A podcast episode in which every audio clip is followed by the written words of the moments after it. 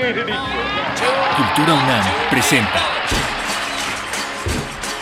Porque parece que no todos nacemos iguales, que no se garantizan los derechos humanos, que la justicia no es justa. Por eso debemos hablar. Por lo que fue y por lo Por la dignidad humana. Un podcast de la cátedra Nelson Mandela.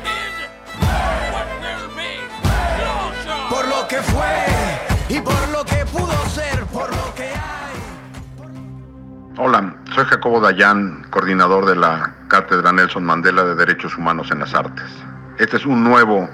eh, episodio de la serie de podcast Por la Dignidad Humana. En un podcast anterior analizamos la situación de violencia en México y si esto alcanzaba umbrales de crímenes contra la humanidad. En esta ocasión estaremos hablando sobre la posibilidad de que en México se estén cometiendo crímenes de guerra, es decir, que en nuestro país exista un conflicto armado interno. Estaremos platicando con José Guevara, académico de la Universidad Autónoma de Tlaxcala. José, ¿qué define a un conflicto armado interno? Es decir, en México habría o no un conflicto armado interno. ¿Cómo se entienden los conflictos armados internos?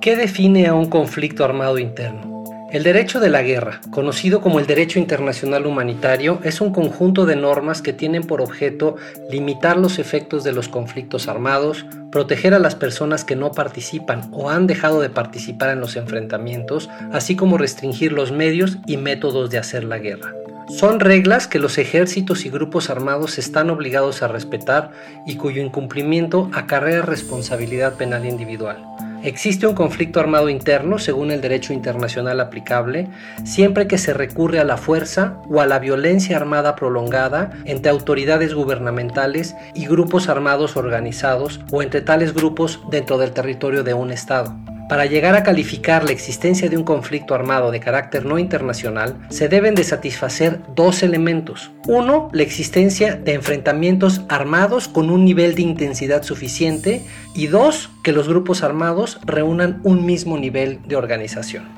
Para medir el nivel de intensidad de los enfrentamientos se pueden tomar en consideración algunos elementos, como por ejemplo la gravedad de los ataques, el número de enfrentamientos armados, la cantidad de fuerzas armadas del gobierno utilizadas, la propagación de los enfrentamientos en el territorio durante un periodo determinado, el número de víctimas y la magnitud de la destrucción material, la movilización y distribución de armas entre las partes del conflicto y la cantidad de civiles que se ven forzados a reubicarse de un lugar a otro. Sobre el nivel de organización del grupo o grupos armados, se necesita acreditar que los mismos tienen un nivel de estructura que les permita generar violencia, armada por supuesto, por un periodo prolongado, para lo cual se necesita que tienen que cumplir algunos de los siguientes aspectos la jerarquía interna del grupo, la existencia de una estructura de mando y normas disciplinarias, el control del territorio o parte de él, la posibilidad de acceder a equipos militares o reclutar personas, la capacidad del grupo para llevar a cabo operaciones militares utilizando estrategias y tácticas militares. Es importante aclarar que no se considera conflicto armado de carácter no internacional esas situaciones de tensiones internos, disturbios interiores tales como motines, actos esporádicos y aislados de violencia como por ejemplo sucesos de vandalismo, insurrecciones organizadas o actividades terroristas. Es importante aclarar que una vez que se determina la existencia de un conflicto armado, las normas del derecho humanitario se tienen que aplicar por las partes del conflicto, independientemente de que se haya hecho una declaración sobre el reconocimiento del mismo. Ello significa además que las reglas del derecho de la guerra aplican en todo el territorio del país, no solamente en parte de él. Una vez que entendemos qué es un conflicto armado interno, la pregunta obligada es si en México existe, o por momentos, o en algunas regiones, hay o ha habido un conflicto armado interno.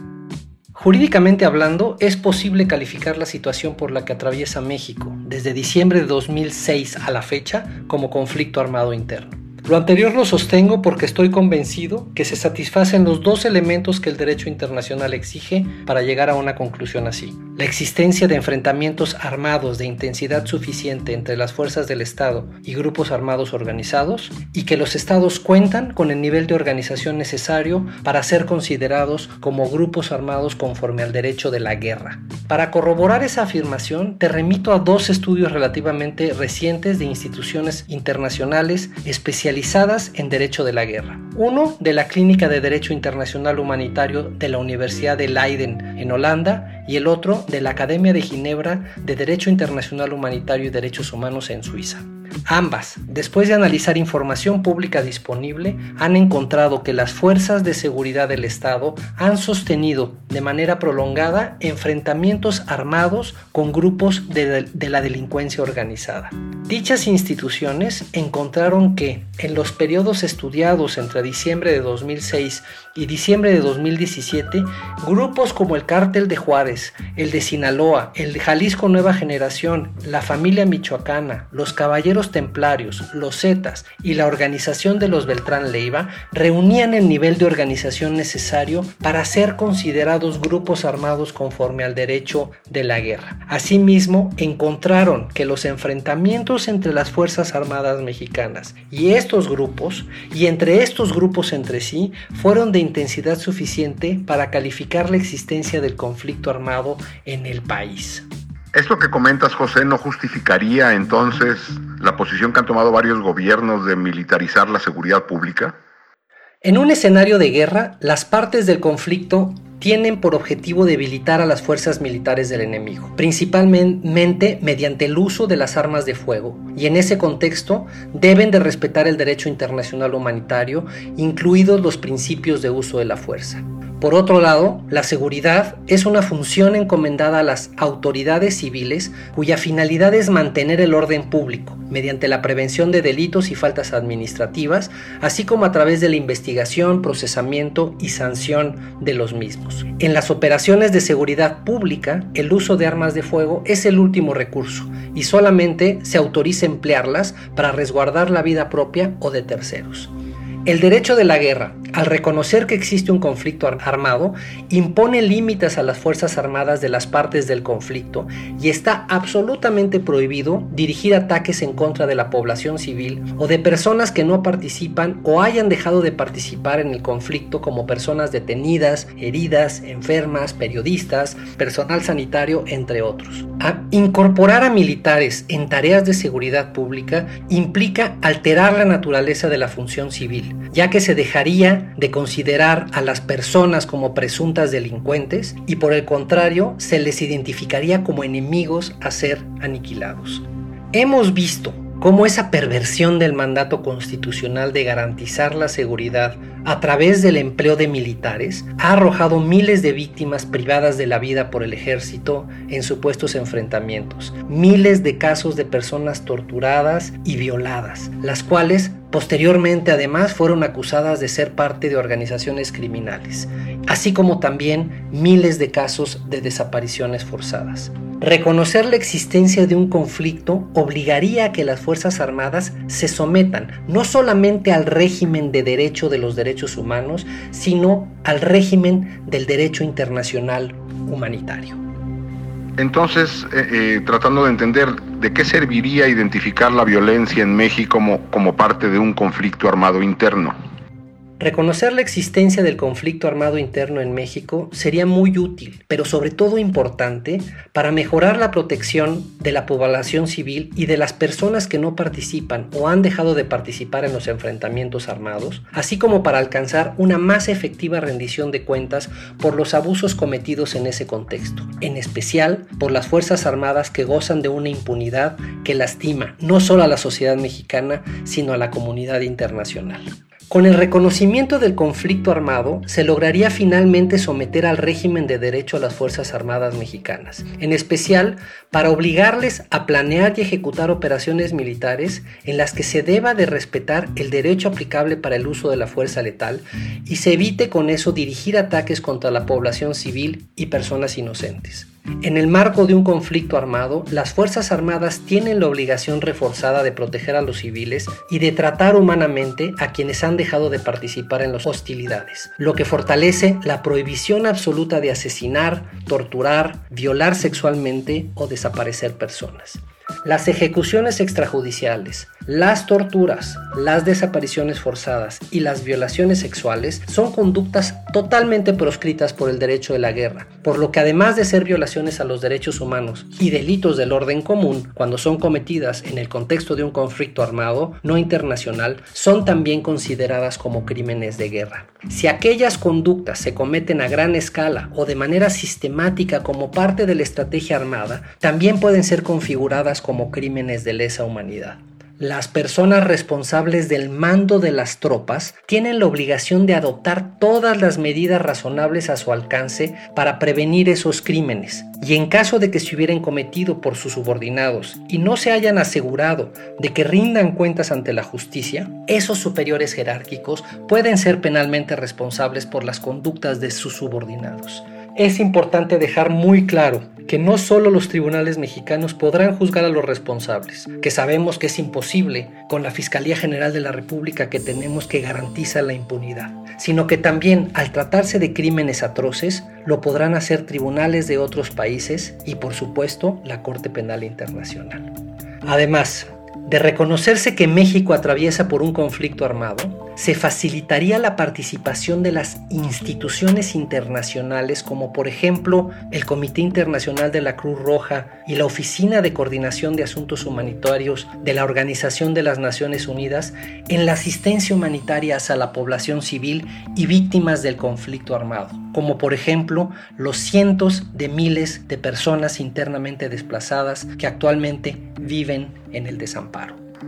Pues creo que queda claro, José. Entonces, ¿qué se recomienda hacer en estos casos, en casos como el mexicano? En situaciones como la que vivimos en México, en donde de hecho ocurre un conflicto armado y la clase política se niega a reconocer su existencia, se aconseja a la academia, a las universidades y a los centros de investigación fomentar investigaciones y debates sobre la naturaleza de la violencia y sobre las responsabilidades políticas, administrativas, penales y sociales que deben recibir quienes cometen crímenes atroces. Los medios de comunicación, por su parte, deben alimentar esas discusiones. En segundo lugar, también se aconseja documentar los abusos cometidos por las partes en el conflicto para que en su momento los tribunales mexicanos de terceros países o la Corte Penal Internacional que vayan a conocer de la situación de los crímenes atroces cometidos en los últimos 15 años puedan contar con elementos para proceder en contra de los penalmente responsables, teniendo en cuenta que actualmente la Fiscalía General de la República no tiene ni la voluntad ni la capacidad para investigar, procesar y acusar ante los tribunales a servidores y exservidores públicos que hayan cometido esos crímenes atroces. Tal y como un grupo diverso y amplio de especialistas, defensores de derechos humanos, académicos y víctimas lo han aconsejado, en una propuesta ciudadana entregada en enero de 2020 al presidente López Obrador, se recomienda impulsar el establecimiento de un mecanismo internacional para combatir la impunidad bajo los auspicios de la Organización de las Naciones Unidas con un mandato para investigar y, en su caso, ejercer la acción penal por delitos que afecten bienes jurídicos relacionados con la libertad y la integridad personal y o la vida en todas sus modalidades cuando se hayan cometido en el contexto del conflicto armado interno o bien de forma masiva, sistemática o generalizada, así como de los delitos vinculados a los mismos, incluyendo hechos o actos de corrupción, despojo de tierras, despojo de tierras indígenas, entre otros. También se recomienda crear una comisión de la verdad y la memoria histórica con el objeto de identificar a los perpetradores de graves violaciones de derechos humanos y en su caso crímenes de guerra o crímenes de lesa humanidad, incluidos por supuesto los casos de desaparición forzada de personas, ejecuciones extrajudiciales, asesinatos, torturas, violencia sexual y sobre todo con ello dar cuenta de los patrones y métodos, causas y consecuencias de esa violencia. Pero además, en tanto que esas instituciones o propuestas institucionales se crean y entran en funcionamiento, y en tanto no contemos con una fiscalía independiente, imparcial, autónoma y profesional, es necesario juzgar cuanto antes a los más altos responsables de haber cometido esos delitos atroces. Para ello, el gobierno federal del presidente Andrés Manuel López Obrador tiene el deber moral y la obligación jurídica de combatir la impunidad. Para ello, debe de solicitar a la Corte Penal Internacional que ejerza su jurisdicción complementaria para investigar los crímenes de guerra y de lesa humanidad que se hubieran cometido en México a partir de diciembre de 2006 a la fecha.